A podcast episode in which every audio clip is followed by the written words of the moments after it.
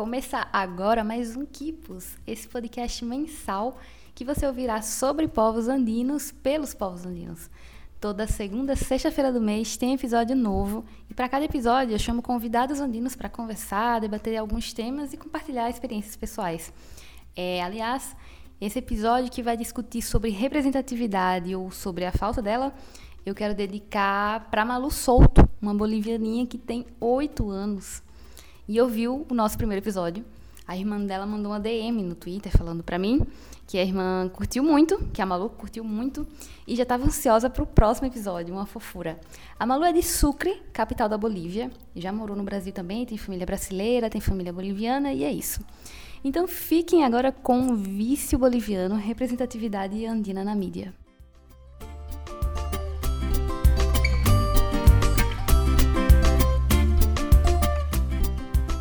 O tema de hoje você já sabe qual é e é muito importante falar sobre isso, porque sim, representatividade importa. Mas será que as pessoas realmente sabem o motivo? É, Para falar sobre isso, eu chamei duas convidadas, a Clarice, uma chilena que atualmente mora em Belo Horizonte, e a Milagros, a peruana que vive em Uberlândia.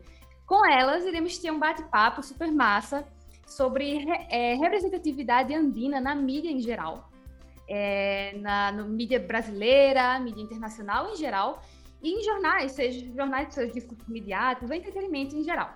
Então é isso, vamos começar com a Clarice. Olá, Clarice. Então, meu nome é Clarice, eu tô eu sou chilena, nasci em Santiago, na lindíssima comuna de Nhonhoa, e moro aqui tem algum tempo já. Faço letras na UFMG, pesquiso já pesquisei literatura e imigrantes, agora estou pesquisando um autor chileno que é o Pedro Lemebel, e sou professora e tradutora de espanhol. Me chamem. Massa! e a outra convidada peruana é a Milagros. Oi, gente, tudo bem? Eu sou a Milagros, eu sou de Cusco, Peru, e eu moro aqui no Brasil há mais de 15 anos junto com toda a minha família. É, como muitos imigrantes andinos, meus pais eles trabalharam desde que chegaram com comércio, de roupas, produção têxtil, comércio de bijuterias e artesanato também. Então foi um meio assim que eu cresci, né? Que eu conheço desde criança, conheço outros imigrantes que trabalharam com isso, pelas feiras da vida, por São Paulo, ali no Brás principalmente. Eu já morei no Brás também, trabalhei lá é, com comércio de roupas. E até hoje meus pais eles trabalham nessa área do comércio, mas agora voltada mais para o comércio varejista aqui em Uberlândia. É, eu hoje em dia sou formada em, como arquiteto urbanista pela UFO. Me contratem para fazer projetos, please. e eu sou uma viciada em novels pelo Twitter. Muito massa, muito legal. Bom, eu vou começar falando a respeito do título desse, desse episódio. Você já sabe qual é o nome. É Vice Boliviano. E essa, esse título é uma referência, para quem não sabe, a um texto publicado recentemente pela Folha, um grande jornal brasileiro que tem um super alcance, enfim, um editorial bem tendencioso para variar sobre a política na Bolívia, onde acusa o governo do país de aspas perseguir adversários políticos por prender os golpistas e genocidas é, que rolou no golpe, né, golpe de Estado de 2019, reforçando toda a sua cumplicidade com o imperialismo e com o golpismo que ocorreu com os massacres que ocorreram na Bolívia em 2019, né? O que o veículo, inclusive, nunca se referiu é, como golpe, como instabilidade política, enfim. Além de tudo isso ser muito canalha, ainda com aquele racismo básico, assim, né? Vice-boliviano, e a gente sabe muito bem qual foi a intenção que o jornal teve com isso, né? É um jornal comumente que se refere aos assuntos da Bolívia e outros países da, da América do Sul.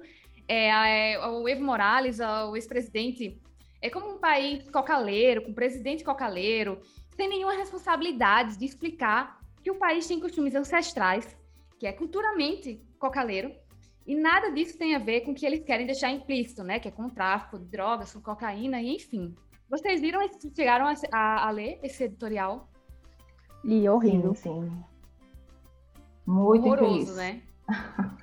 muito, muito infeliz. É, é, reforçando sempre aquela, aquela, aquele, aquela narrativa mesmo que, que o Brasil sempre faz sobre os países assim da América Latina, América do Sul, que é relacionar com o tráfico, né? Sempre. Eles sempre querem mostrar que a gente tem uma instabilidade muito grande, uma crise, que a gente vive numa crise, que é tudo horrível. Eles sempre querem se mostrarem, se mostrar superior, né, né, com essa narrativa, como se o Brasil fosse mil maravilhas, né? Não existe nada de errado no Brasil, nem, enfim. E essa manchete totalmente parcial, muito xenofóbica, né? Muito é. Até na própria, na própria matéria ele fala assim que foi tudo anticonstitucional a deposição Exato. do presidente Evo Morales ano passado. Aí ele joga um mas, dananã, tananã, tananã. Tipo assim, nossa, foi errado, É. mas eu defendo. Falar de vício ainda só reforça a questão de falar que muito que o Evo e os cocaleiros são realmente drogados, traficantes, etc. É, Exato. horrível isso Exatamente. também. Essa Horrível. visão que se tem, Sim. principalmente aí da, da Bolívia, eu acredito que, e que a mídia reforçou depois que o Evo chegou na presidência, né? Porque ninguém gosta de um Sim. governo de esquerda. É Aham. horroroso, horroroso. Exato, exatamente. E eu sempre pesquisei, assim, coisas sobre a Bolívia e eu sempre vi essas coisas, sabe? E, tipo assim, é um país cocaleiro? É, mas, tipo, não tem nada a ver. E eles não têm a preocupação de explicar, porque, tipo assim, eu entendo de verdade que brasileiros têm outras, outras referências. Porque eles, é, é, aqui no Brasil, a gente vive em outra coisa, é muito distante, assim. E, e até porque o brasileiro também não se interessa de pesquisar nada, mas, assim, se você vai colocar algo na sua matéria, eu acho que é, é imprescindível que você explique, né? Porque você só joga assim e você já quer deixar implícito, tipo assim, a cocaína, a coca, o tráfico, não sei o quê. Nossa, é muito Uhum. infeliz, realmente, e é muito comum, né, que a gente veja esse tipo de, de coisa. É, mas eu- assim, eu acho que como a gente vai falar um pouco mais pra frente também, isso tudo é muito intencional, né? Esse desenho que tem sobre esses países É, latino-americanos, principalmente governos de esquerda. mas é mesmo. Porque assim, Exato. o que se espera de um jornalista, de um jornal sério, é justamente a pesquisa, essa confiabi- confiabilidade que ele tem que passar. É exato. Então isso é totalmente intencional, já tudo bem pensado, e justamente É. pra, né? Exatamente, sabe? Eles, eles carregam uma responsabilidade muito grande quando estão falando sobre um país. E eu acredito sim que seja um- uma, é uma coisa bem intencional, né? A mídia brasileira é super im- imperialista mesmo. E eles contam com essa narrativa, né? Eu não sei como é que é no- quando eesse falam do Chile, por exemplo.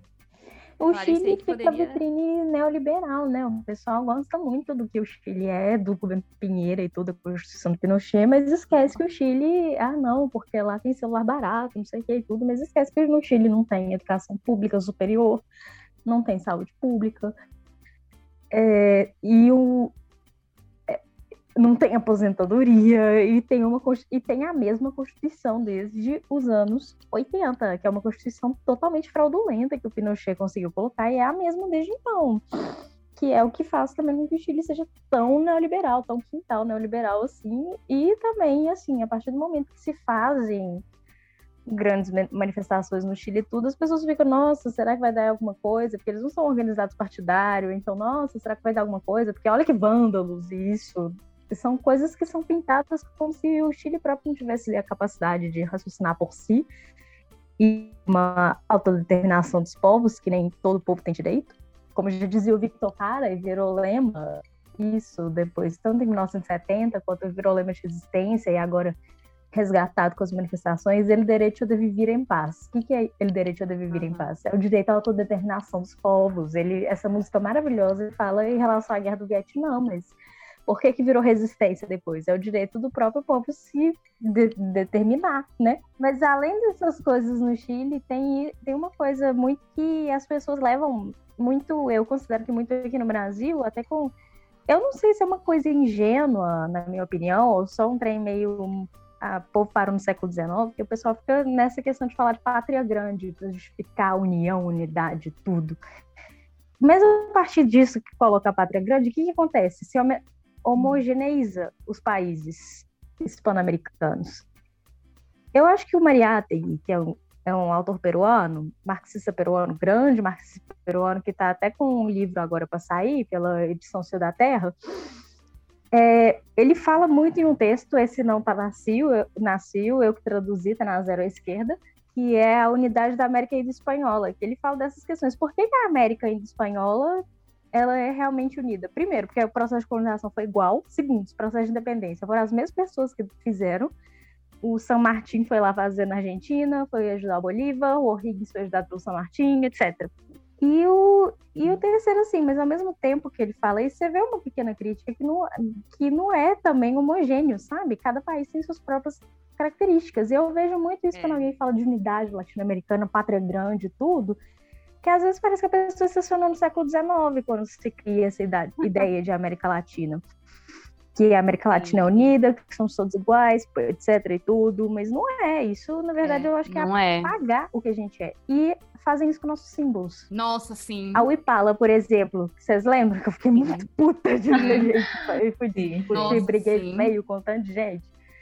É, a Uipala, por exemplo, que é aquela bandeira toda coloridinha, dos quadrados coloridos, ela não é uma bandeira da América Latina e ela não é uma bandeira de todos os povos indígenas, ela é uma bandeira andina. Cada cor ali simboliza é, um dos povos do Império Inca, um dos países também, cada país também se tem essa interpretação, que é muitíssimo válida, que cada país, de certa forma, foi fundado por um desses povos indígenas e faz parte Sim. da chacrana, que é a cruz andina, né? Então, assim, não é um símbolo é. da América, é um símbolo andino, e as pessoas levam muito... É muito assim, relacionado, né?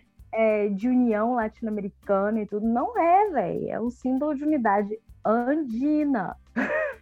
É, é, real. As pessoas têm que tomar muito cuidado quando elas, elas querem juntar um, tudo numa bolha, assim. E homogeneizar. Isso, isso é assim, que a é gente isso. é, apesar da gente ser unido aqui na Hispanoamérica, a gente é único. Assim, o Peru e Bolívia é, são únicos. O Chile é o único, o Equador é o único, mas todos têm a mesma base andina. Sim, exatamente. Tem as, as mesmas uhum. nações é, originárias como base, né? Mas ainda é, assim. É, aí fica forçando essa coisa de latinidade.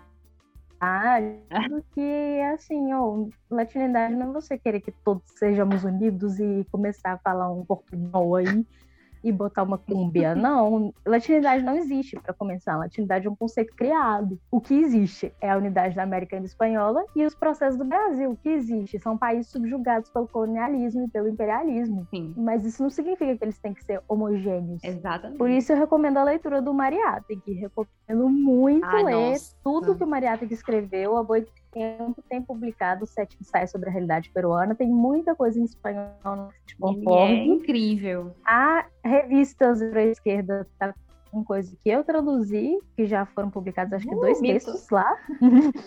dois textos lá. E também tá com tem esse negócio da Terra Edições que vai ser muito legal, que a, a Mariana, que está trabalhando com isso, a Mari Paim, ela tá, uhum. lidando, ela tá lidando com os textos diretos do Mariátegui, do arquivo pessoal dele. Então, eu acho muito legal a gente ficar acompanhando. muito legal. E, é muito necessário, né? Porque a gente não conhece muitos autores andinos, é, peruanos, uhum. enfim.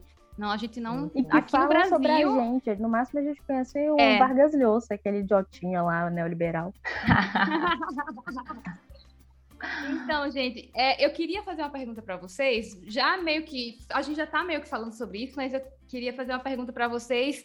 Se vocês já viram alguma, algum filme, novela, produções audiovisuais em geral, é, que contavam com personagens andinos ou que falavam da história andina. Daí nisso vocês também podem falar sobre livros que vocês é, vem por aqui pelo Brasil, né? Que, que é oferecido pra gente que mora no Brasil. Eu só adoro Aventureira e o 31 Minutos, mas 31 Minutos eu descobri que tinha no Brasil muitos anos depois. Assim, eu descobri recente, tipo, quando entrou no Netflix e veio várias pessoas falando, nossa, mas é porque eu via quando eu era criança, nem sabia que era chilena e tal. Uai.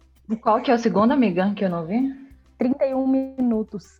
Nossa, não nunca, conheço. Não conheço nossa, é, é, incrível, gente. São, é uns negócios de criança, de fantoche, mas, nossa, é bom demais. É tipo, eles apresentam um jornal, Sério? só que é tudo avacalhado, assim. É muito bom.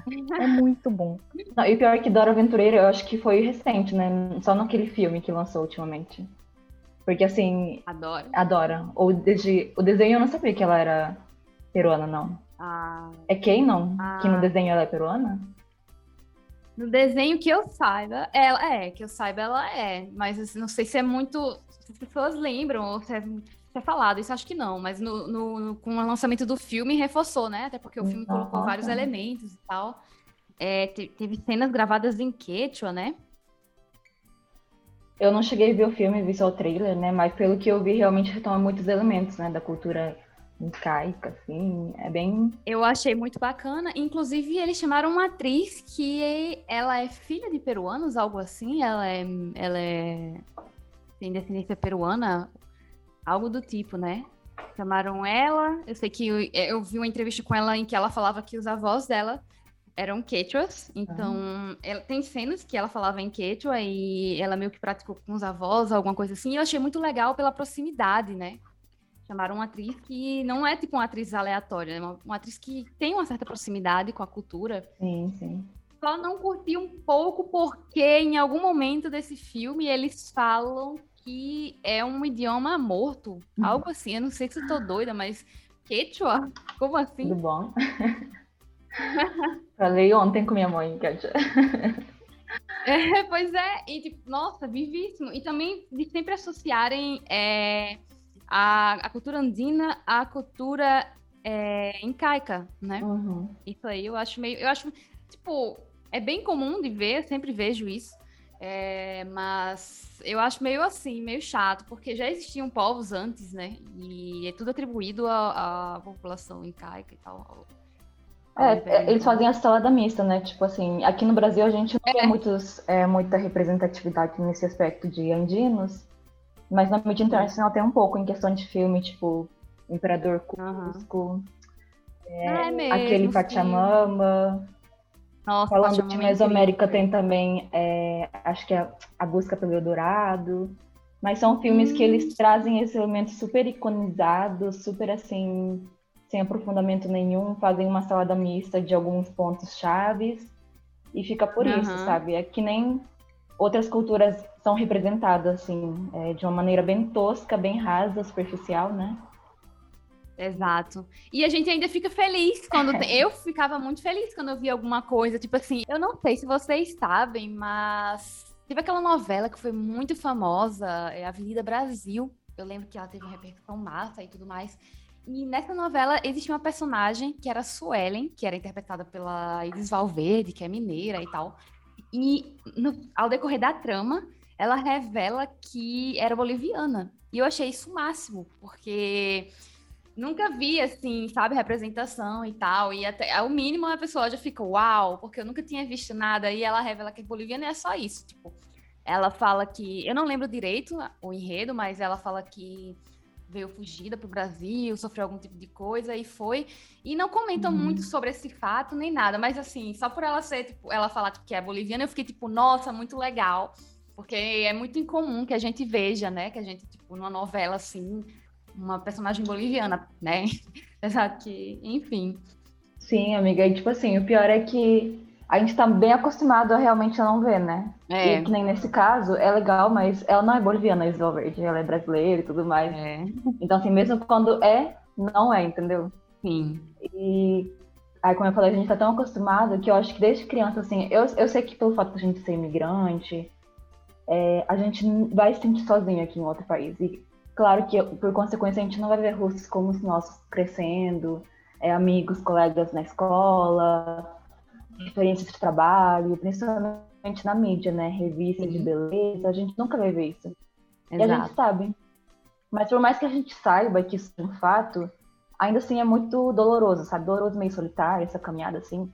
Eu acho que principalmente de imigrantes que é, vão para outros cantos do país onde não tem muitas colônias, assim, de imigrantes, de né? Uhum. Então, é essa, essa solidão, né? Nem Sim. aqui, eu, as referências que eu tenho na mídia é praticamente zero. Na época que eu cresci ainda era mais é, doloroso, ainda sabe? É por essa questão de pressão estética, beleza. Porque quando você não vê seu rosto é, na TV ou numa revista ali de beleza, você faz, olha, meu rosto não é bonito. Eu não sou bonita bastante. Meu rosto, na verdade, ele não é símbolo de beleza aqui. É, essa pressão estética. E querendo até nos moldar a outros padrões, né? Sim, exatamente. E, cara, isso acontece não só aqui, tipo, a gente como imigrante, mas também até lá nos próprios países de origens, né? Uhum, e, assim, sim. tem essa pressão estética enorme, essa negação às origens, né, por algumas pessoas. Tipo, até na Bolívia mesmo, se você liga a TV, as apresentadoras, elas são brancas, loiras e Exatamente. É, até lá mesmo, né? Todas as atrizes mais famosas, elas é. têm um corpo super padrão, um nariz super padrãozinho, ou com rinoplastia, uma pele mais clara. Exato. Então, assim, se isso já acontece nos nossos países de origem, aqui isso fica mais forte ainda na gente. Eu acho que é super importante, por isso, né? A gente ter essas redes de amigos, é, de imigrantes, nem que seja online, já que fisicamente é difícil, né? Por causa do aspecto geográfico é super importante agora a gente ter encontrado as referências, esses modelos de pessoas, para ter onde se espelhar e para se valorizar. Exato, eu sinto a mesma coisa. Acho que, que falta muito assim de você abrir o Instagram e, e, ver a, aqueles traços que você tem em outra pessoa também, sabe? Influenciadora que seja, e aí você vê suas amigas e, vê, e reconhece. Exatamente. Tipo assim, ah, esse, esse nariz é igual ao meu, esse olho, esse, esse cabelo. Porque é diferente, né? Sim, porque a gente não tá acostumado a ver isso no nosso dia a dia na escola. Sim. Desde que a gente cresceu, a gente sempre foi, tipo, a diferente, entendeu? A estrangeira, uhum, a de fora, a que não se encaixa nos padrões daqui. Então, agora, assim, eu queria muito que a Milagros criança, por exemplo, tivesse conhecido várias pessoas que eu conheço hoje, né, os Abiandinos, e que ela visse que ela, tipo, não tá é. sozinha aqui, que ela não é única, sabe? Então, só para explicar que a Rede Andina, a Rede Web Andinas, é um grupo que a gente criou durante a quarentena e ao, aos poucos foi se formando, né? A gente, pelo Twitter mesmo, ia falando e anunciando que tinha um grupo de filhos de imigrantes, de imigrantes uhum. é, andinos, e aí a gente foi se juntando e agora temos mais de 30 pessoas e é maravilhoso compartilhar experiências, e várias outras coisas do dia a dia, coisas passadas. É maravilhoso, realmente. Sim, amiga. E assim, é... até nesses dias a gente estava trocando dicas de beleza no grupo, né? Assim, de beleza, assim, Exato. cuidado estético de pele, de cabelo, maquiagem. Porque é uma coisa também que a gente não vê aqui. É, para Nossa, não. nosso tipo de traço, por exemplo, nosso tipo de rosto, de nariz, de olho. A gente não tem muita é, informação, blogueirinha sobre isso, entendeu? Então, assim, é muito massa ter essa troca, assim, mais direta. E eu olhar pra cara da Maribel no Instagram e falar assim, nossa, Maribel é linda. Aí eu lembro assim, nossa, eu pareço com a Maribel. Beijos, Maribel. Sim, exato, exato, exato. Parece com a Milagros, parece com a Maribel. A gente se parece bastante, né? Sim, sim. E por mais, eu odeio que falem isso. Tipo assim, quando é o brasileiro uhum. falando isso, eu fico puta. Mas quando a gente fala. É porque bem, tem outro pode. significado. Sim. É porque tem outro significado quando eles estão falando, né? Nossa. E por falar assim, nessa questão é, de mídia, né, propriamente dita, eu fiquei muito uhum. emocionada com a, com a, a, aparição da Yalitza Aparicio na mídia, né? Ela é mexicana, ela é dos povos originários, é, dos povos originários Tecos, eu acho, lá do, do, México, que é um dos quatro principais povos originários. Linda, e, lindíssima. Assim, a gente tem figuras é, hispanohablantes, latinas, na mídia grande, né, que, que nem Salma Hayek é, e várias outras, assim. Mas a gente não tem... É, é elas são justamente esse estereótipo de latino de Hollywood, entendeu? Agora, a Yalitza, não. Eu acho que ela parece como uma, uma persona, assim, diferente, que representa muito mais as mulheres mesoamericanas, andinas, que é aquele rosto originário é, da beleza uhum. originária. Não está seguindo nenhum padrão europeu, o nariz empinado, não, ela tem a pele marrom, o nariz assim acentuado, os olhos puxados, as não pálpebras, né? então assim, eu fiquei Nossa, muito é feliz é de ver ela e ver ela na capa da Vogue assim, com as roupas originárias ainda foi assim bem impactante mim. Nossa, maravilhoso, maravilhoso. É muito bom, né, quando você pega uma revista, é tipo, é inédito quase. Exatamente. Porque você nunca vê não, nada assim, a Vogue, a mesma revista que fez aquela edição Princesa Inca com uma mulher loira na capa. Ai, meu Deus. 100% europeus e nossa senhora. E aí agora, agora não, foi quando essa capa? Eu não, eu não, eu não lembro. Não, acho que foi 2010, 2011, não lembro também. Foi 2010, eu, eu fiquei sabendo recentemente. Mas aí a Lids, ela surgiu em 2019, então assim, foi bem recente, né? E vamos ver quando... Ah! vamos ver quando que vai acontecer isso de novo. Vai que é uma vez a Sim, cada década. faz muita falta. Faz, com certeza. E assim... Faz muita falta como eu falei, essa questão da solidão que a gente sente aqui é meio inevitável, sabe? As pessoas, as minorias, assim, no caso que são os imigrantes nesse país, é, é claro que a gente vai sentir falta de se sentir representado, né? Isso é óbvio. Uhum. Então a gente acaba que se apega um pouco às pequenas é, representações é. que tem, que nem você falou da Suelen. É, tem o Guerreiro também, que é jogador de futebol peruano, né? Que jogou pelo Corinthians. E que, cara, todos os peruanos que eu conheço aqui amam ele. Minha irmã mesmo, ela torce só pro time que ele jogava aqui. Então, tipo, ele ia pro Corinthians, ela torcia pro Corinthians, ele ia pro outro time, ela torcia pro outro time, só onde ele tava. Então, assim, é uma necessidade, né? Uma necessidade nata, assim, da nossa cultura, nossos traços, é, uhum. para se sentir mais per pertencente àquilo, à nossa terra. É real. Aí uma coisa massa que aconteceu mês passado, em março, é, foi que a Daniela Carrias, é uma boliviana, né? Ela foi diretora de fotografia do filme Las Linhas e ela ganhou o prêmio de melhor fotografia. E, tipo assim, era um prêmio que é oferecido a homens, é, tipo, há 35 anos, sabe? E, tipo, só agora é, foi direcionado para uma mulher. Uma mulher ganhou esse prêmio e é uma mulher boliviana. Eu achei isso o máximo, porque é muito difícil da gente ver, sabe? É muito difícil. Sim, amiga. E é, tipo assim, foda, porque a gente é muito excluído, né? E, e tudo isso ainda vem carregado com o discurso de que esses lugares não são pra gente e tudo mais. E, enfim, isso fere a autoestima de qualquer pessoa. E é muito bacana ver essas mulheres, essas bolivianas, essas andinas, conquistando esses lugares incríveis. É, sim, porque os holofotes parece que sempre estão já com pessoas pré-definidas, né? Quem que vai se destacar é, ou não. Exato. Isso até no nível América Latina mesmo, porque assim, quem no Brasil sabe falar pelo menos uns, sei lá, cinco cineastas latino-americanos que não sejam do próprio Brasil, sabe? E eu acho que isso é não só nesse que você falou, né? É, não é só nessas áreas das artes e tudo mais, é tipo acontece em diversas áreas assim de trabalho, de cultura, de mídia, entretenimento. Tanto que eu já estava olhando umas listas assim de mulheres latino-americanas é, na televisão, né, que se destacam, e era tipo assim, sempre as sete mesmas e mais Demi uhum. Lovato e Selena Gomez. Demi Lovato, nossa. Mulheres latinaças, entendeu? Representam sim, com certeza os ônibus. Ai, meu Deus.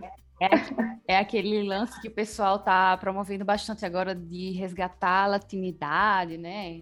O pessoal do de fora, mais de fora, tipo dos Estados Unidos. Sim, e tal. cara, e é por assim, é pura conveniência. Só por causa do reggaeton, porque se não fosse o reggaeton, elas nem, nem lembrar que existe, entendeu? América Latina, como geralmente acontece, né? Porque assim, tem, tem latinos, tem milhares de crianças latinas lá nos Estados Unidos em jaulas, mas sobre isso elas não falam, então assim, a latinidade é só para benefício próprio. A gente está falando aqui da representatividade, mas a gente sabe que esse não é o centro da pauta, não é a pauta importante, entendeu? Que fez muita falta para a gente, eu acho, enquanto imigrantes e para todas as outras pessoas que migraram, né? Que é a coisa assim que faltou muito na nossa infância. Então a representatividade não só na mídia, como eu falei, mas também em ver outras pessoas é, compartilhando dessa mesma cultura, dos mesmos traços. E assim, eu espero de verdade que hoje em dia os jovens imigrantes de segunda geração, né, que bolivianos, peruanos, é, colombianos que crescem aqui no Brasil. E eu sei que é difícil crescer e passar por esse processo. Eu espero muito que eles encontrem muito mais com o poder da internet, da globalização, né? Encontrem muito mais assim é, figuras em que eles possam se espelhar, se inspirar e se fortalecer, porque eu acho que é isso que faltou, pelo menos na minha infância e de muitas outras pessoas que eu conheço que acaba que foi um processo bem dolorido, né? Esse de se resgatar enquanto pessoa de, de, com sua origem ancestral, sua autoestima. E é um processo que tem que ser feito, acho que coletivamente, porque sozinho, assim, você já tá sozinho aqui nesse país, sabe? sozinho enquanto adolescente também, então acaba que isso junta tudo e você fica muito mais, você fica muito mais frágil, né? Nesse, durante esse caminho. Não, o que a gente mais vê, assim, que realmente retrata coisas andinas no geral, é na literatura, só que não é todo mundo que tem hábito de literatura aqui. Não, não existe o ato frequente é verdade. da literatura, dessa literatura mais séria que não seja tão comercial assim. Tanto que por isso que o Vargas Llosa ele deve ser o único autor andino que tenha mais. Como chama? Mais difusão, mas por quê? Porque ele ganhou um prêmio Nobel. mas assim, se a gente for ver, por exemplo, em relação ao, ao Sendero Luminoso, a gente quase não tem nada traduzido aqui. E a tradução é, é muito importante, é, você ter as obras traduzidas, por isso que eu estava até comentando do Mariátegui, porque a tradução é o que verdadeiramente cria cânone literário, não é o que só a produção aqui brasileira ou só o povo escrevendo lá, não. A partir do momento que você traduz, você cria tendência aqui. E tendência, é, é inclusive, de pensamento. Por que, que o Mariátegui tá, é, teve editora grande aí que, que conseguia de boa traduzir o Mariátegui antes? Por que, que não produziu? Porque não quis, né? Porque quis continuar com que a base quis, toda é. de marxismo fosse europeia. Você acredita que o espanhol seja uma barreira? Eu, eu, eu já eu acho que não, porque as pessoas traduzem coisas de francês, alemão. Enfim. Não, espanhol é barreira, não. Assim, sinceramente, eu acho que é bem fala, né? E Pelo contrário, né? Eu acho que é muito mais acessível justamente pela questão da geolocalização aqui, que é América Latina.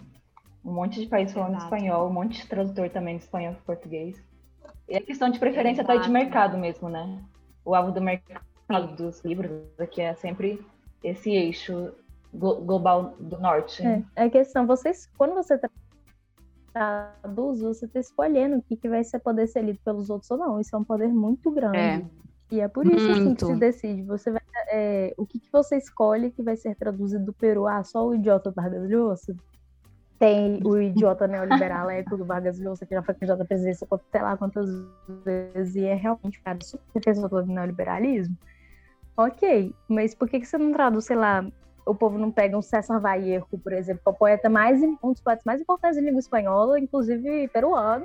Por que, que ninguém quer traduzir César Vallejo? Porque ninguém quer criar esse cânone aqui. Por que, que na hora que vai traduzir poesia chilena, você só, é, as grandes editoras só traduzem o Neruda e não traduzem a Gabriela Mistral, que também ganhou o prêmio Nobel. E era, além disso, ela era pedagoga e diplomata, assim, era uma pessoa incrível. Com Sim, e essas coisas elas não chegam aqui. Não, autores não chegam chega, aqui. que você escolhe o que você quer que a pessoa leia. Quando você tem o poder de tradução, assim, o poder de tradução é um poder muito grande, porque você decide, é você que decide o cânone que vai ser lido. Uhum. E o pouco que é traduzido, eu vejo que tem preços assim enormes, assim, já dificulta bastante também, né? Não é algo tão acessível. Uhum. E até em questão de referência bibliográfica, assim, é, por exemplo, nas grades universitárias, nas grades. É, na, como fala? É, na grade curricular, né? De vários cursos e tal. Na faculdade de arquitetura, eu tive somente uma matéria que era sobre sociedades pré-colombianas. E assim, jogou tudo fez uma salada mista em um semestre, super superficial. E referência do gráfico uhum. era tipo assim, uma traduzida, entendeu? O resto era vai com Deus. Você procura, corre atrás, se você quiser, entendeu? Nada obrigatório, nada mais teórico, assim, aprofundado mesmo, de traduzido, né, no caso. Então isso acaba, eu acho que é. afeta muito várias áreas de conhecimento aqui no Brasil e logo de estudiosos, Sim. né? Não, é demais. E é assim a gente que a gente é, cresce é, se informando, tendo referências europeias, né? Porque é o que eles oferecem e a gente fica até se perguntando, tipo assim, não tem como oferecer algo mais próximo, assim, dos países vizinhos, que tem aqui do lado, né? E a gente tem que ficar estudando pensador europeu, pensador francês, pensador alemão. Gente, tem seu lugar também, mas não, não pode ser só eles. a gente tem que ter uhum, contra... sim, a, a, gente exato. tem que ter mais gente, sabe? Tem, assim, nós vivemos na, em plena informação, é muito ridículo pensar que ainda tem é. coisa assim de país aqui do lado que não está traduzido para português. E eu não, assim, eu diria que tem muito livro é, em português que é traduzido para espanhol, não é tanto na mesma medida, então, assim, quem, quem estuda, por exemplo, mais a fundo, tem referências do Brasil uhum, também, sim. sabe? Principalmente uhum. na área das ciências sociais, que é inevitável. Você, você não, sei lá, lê um Caio Prado, um. um Prestes, um Rui Mauro Marini, né? São coisas uhum. meio inevitáveis. Mas eu penso sobretudo assim, que ainda muita gente joga tudo no mesmo saco, como literatura hispano-americana, como literatura latina, latino-americana. E isso é um raio uhum. muito homogeneizador. Eu, eu sou da, da, turma que, assim, a gente tem que se pensar como hispano-americanos, mas também tem que se pensar de acordo com as nossas identidades, ou seja, literatura Sim. chilena, literatura boliviana, porque cada uma vai ter suas características, apesar da gente ser todos filhotes da cordilheira, a gente não é a mesma coisa.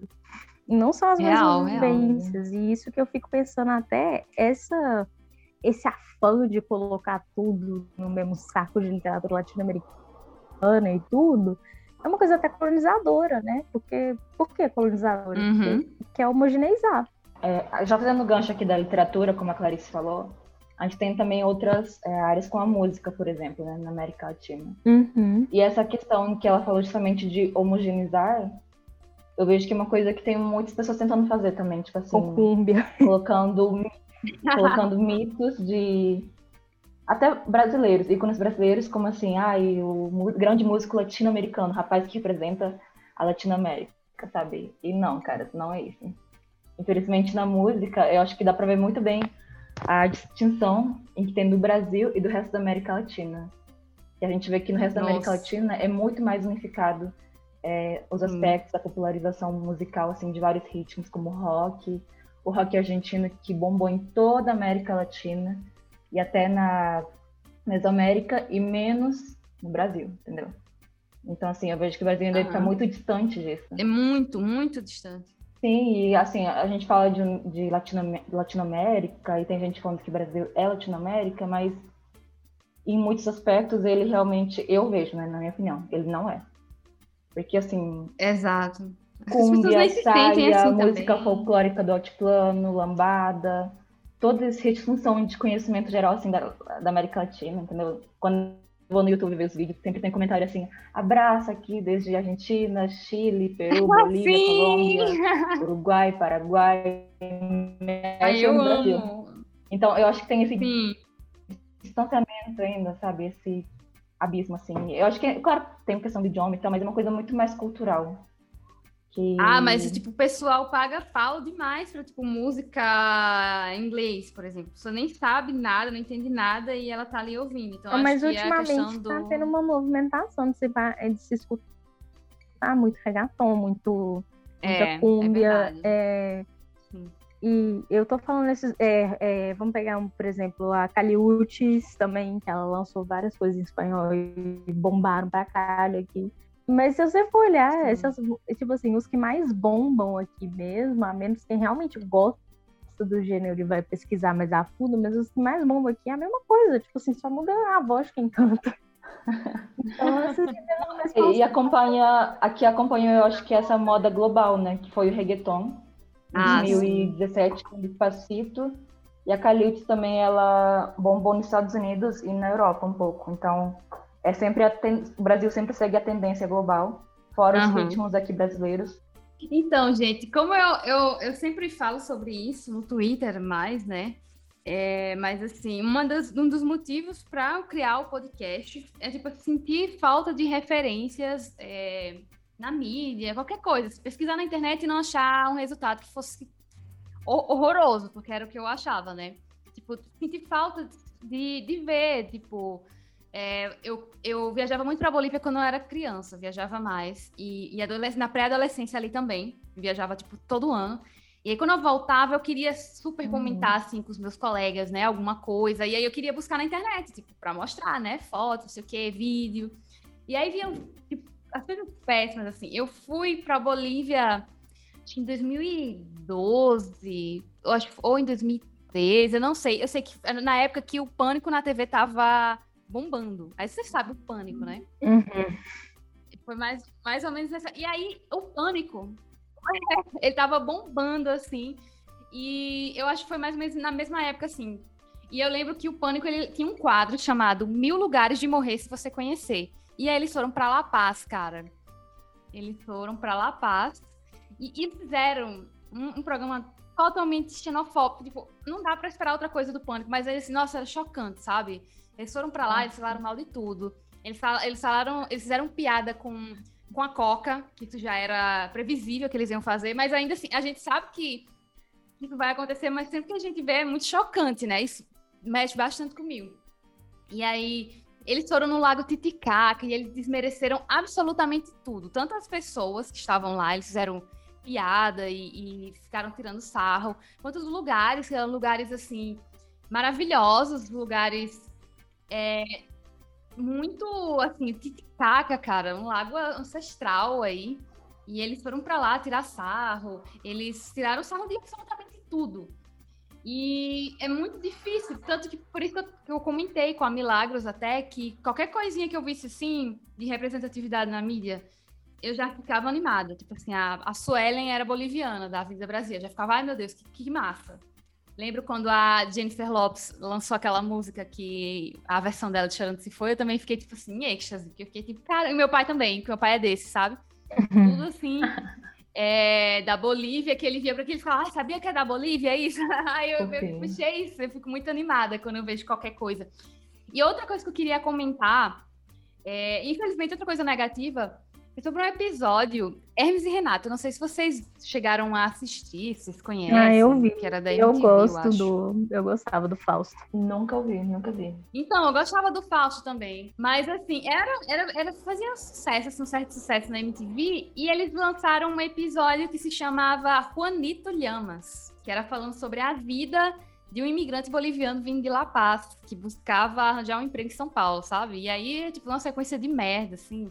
E assim, eles estavam representando a trajetória de vida de milhares de bolivianos, até porque é uma realidade, né? Essa, essa vida de imigrar e ir para São Paulo ainda, é, de buscar uma vida melhor, buscar um emprego. São Paulo é onde mais tem bolivianos, depois da Bolívia, né? E justamente eles vão em busca de emprego e tal, e era essa história do, do Juanito também. E aí, logo na primeira cena, assim, do, do, do programa, do episódio lá, eles associam o personagem à cocaína. Tipo, no primeiro, assim, nos primeiros segundos, é tipo, eles estão tipo numa rodoviária. Aí eles falam: hoje a gente vai contar a história do Juanito Llamas, que é boliviano e tá procurando emprego aqui em São Paulo. Aí ele desce do ônibus, o Juanito. Aí o repórter, que é o Fausto, pergunta pro Juanito o que, é que ele fazia na Bolívia antes de querer é, viajar, morar no Brasil. Aí ele responde que mascava a coca para virar farinha para produzir a cocaína. Aí eu fiquei tipo, meu Deus, sabe? E é, é, muito louco isso, né? Porque realmente é isso. Quando vai falar sobre a Bolívia, fazer qualquer coisa que seja sobre a Bolívia, eles sempre vão relacionar com tráfico de drogas, a crime, e querendo provar de várias maneiras que, que a gente é humanamente inferior. E também tem um, um vídeo do Discovery que se chama Um Estrangeiro Preso em La Paz, que fala de São Pedro que é uma prisão meio que famosa. Talvez aqui não seja tão famosa, mas enfim, é uma prisão de La Paz. E é bizarro também, sabe? Eles já começam, eles já começam se referindo à Bolívia como um país permanentemente viciado em drogas, afundado em drogas. Aí eles tiram dados, não sei de onde, que eles falam que de cada três bolivianos, um usa cocaína. E toda a narrativa do vídeo, as cores, Nossa. o jeito que eles retratam lá, que, que a cidade é retratada, que La Paz, é, é um cenário muito apocalíptico, sabe?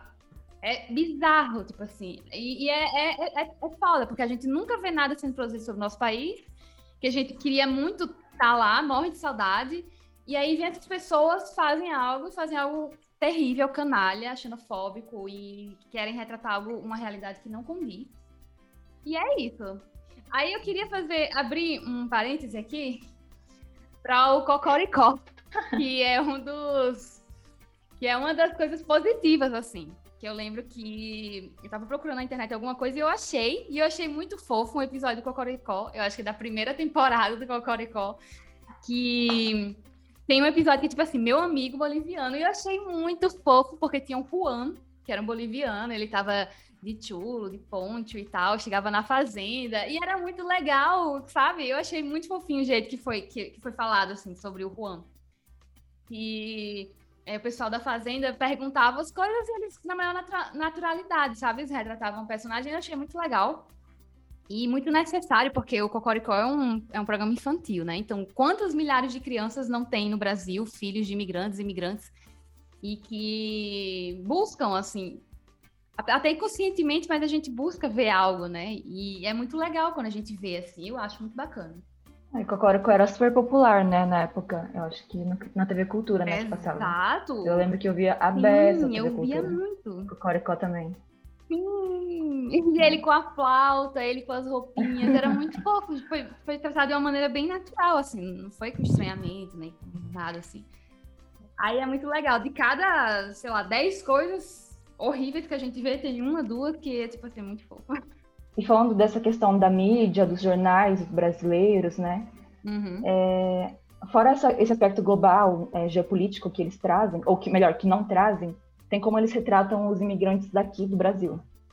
Ah, é, eu acho que a gente vê muito uma é, uns jornais que colocam os imigrantes sempre em, em certas posições, por exemplo, uhum. sempre notícias associadas ao tráfico ou à máfia é, ou a essa questão dos imigrantes como um problema para o Estado, para a sociedade, como acontece muito no norte do país, até em São Paulo também com refugiados.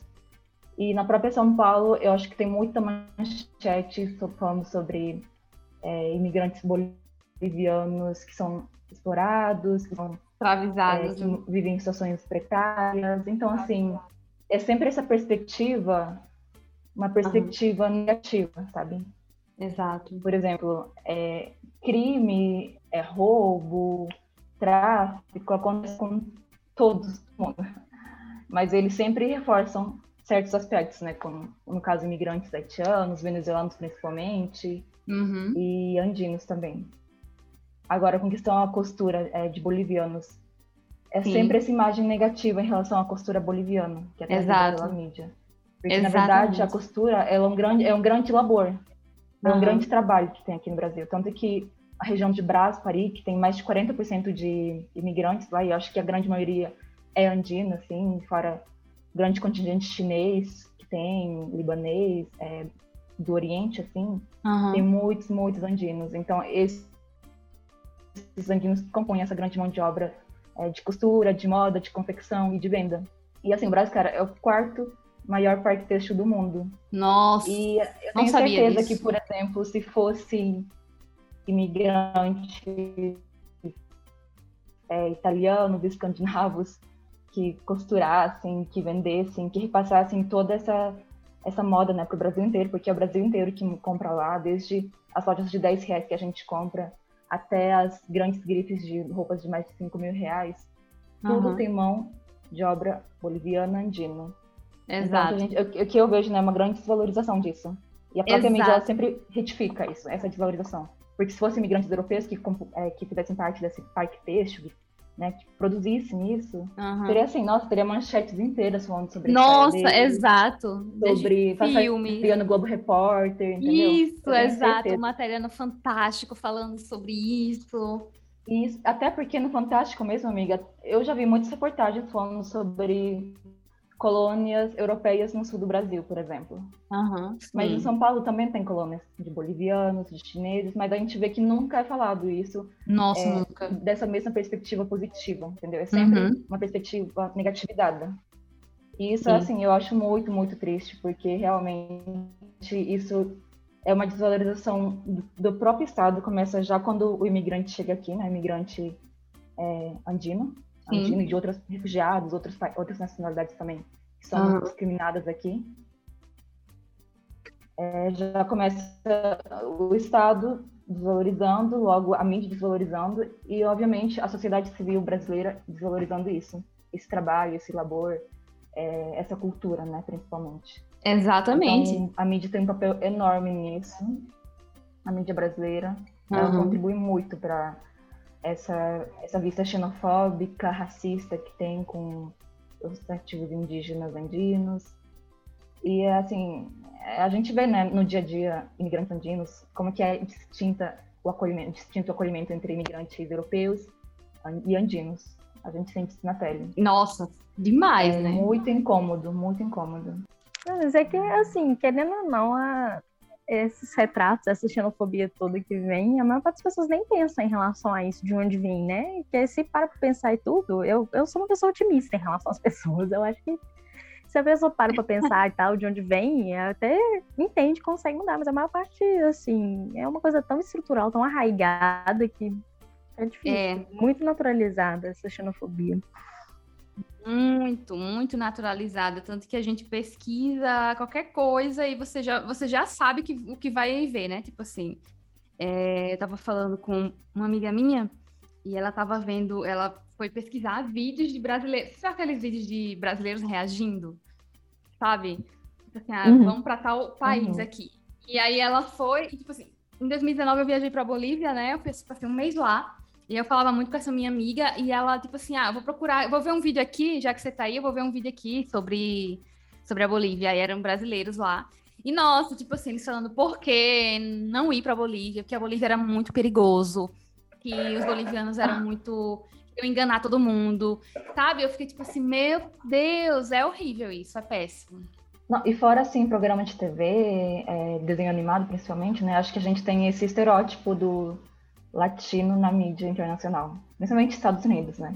Como esse país em situação pobre, é, cheio de crime, cheio de problemas, é, e com pessoas e, e uma cultura em estado totalmente atrasado. Uhum. E assim, é um reflexo. Por, por, menor que seja, acaba que entra na, no imaginário das pessoas. Porque assim, né, infelizmente a mídia que predomina é dos Estados Unidos, da Europa, então, e é isso que entra na cabeça das pessoas, cara. Então, é, esse, eu acredito que essa xenofobia toda que, que há, que existe aqui, eu acho que ela vem muito da mídia, sabe? A mídia alimenta muito isso e isso há muito tempo. Então, meio que cria essa imagem nas pessoas.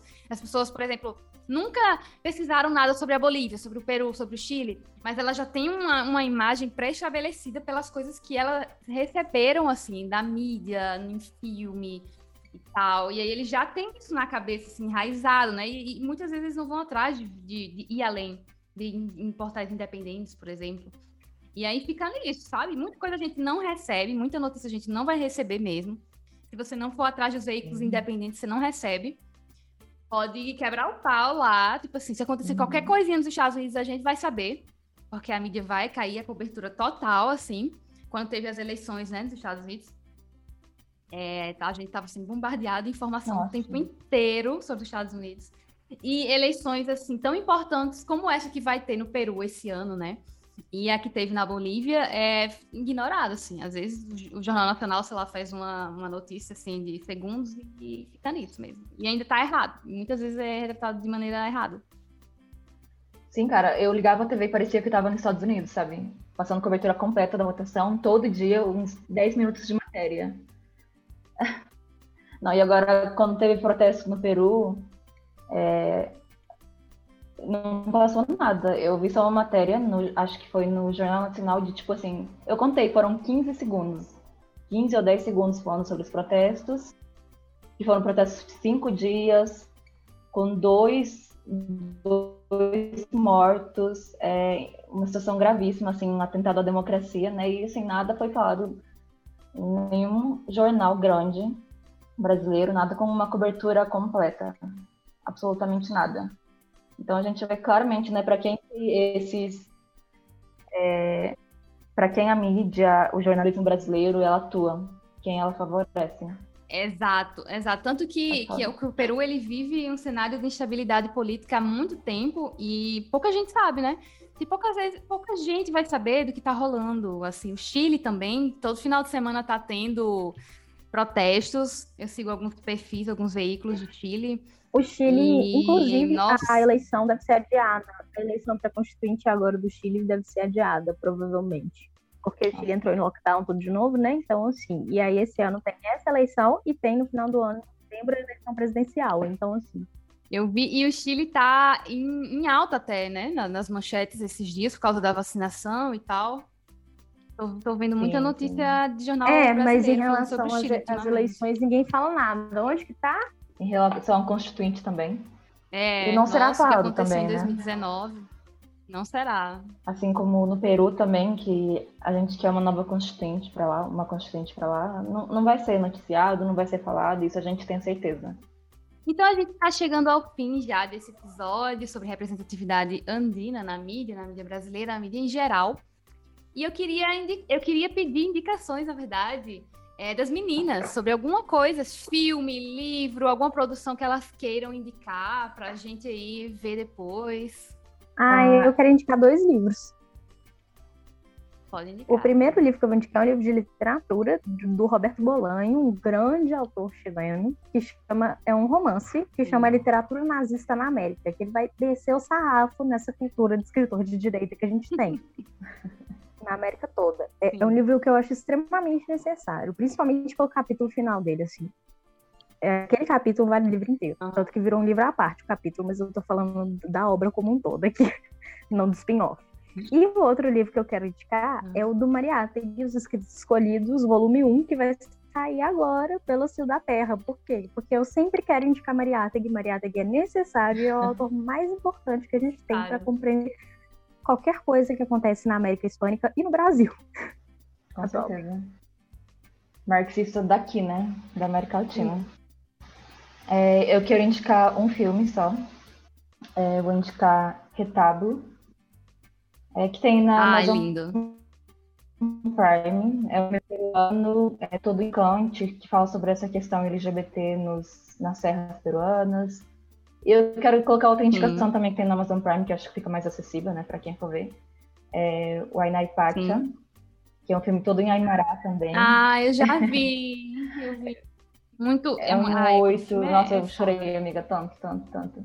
Ele é um filme assim mais lento, de uma fotografia mais parada, cenas paradas, mas é, tem justamente a ver com todo o enredo do filme, toda a história mostrada ali.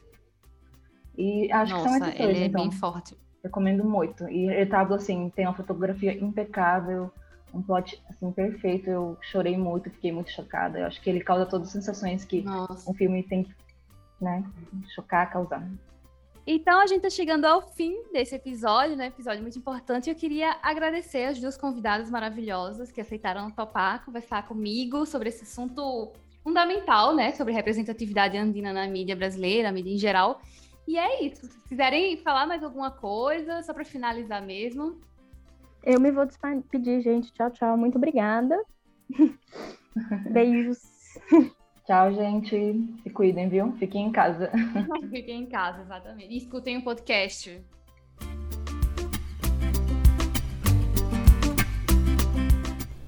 E chegamos ao fim do nosso programa. Se você tiver alguma sugestão de conteúdo, sugestão de convidados ou dúvidas, me chama no Twitter. Eu tô sempre bem ativa por lá.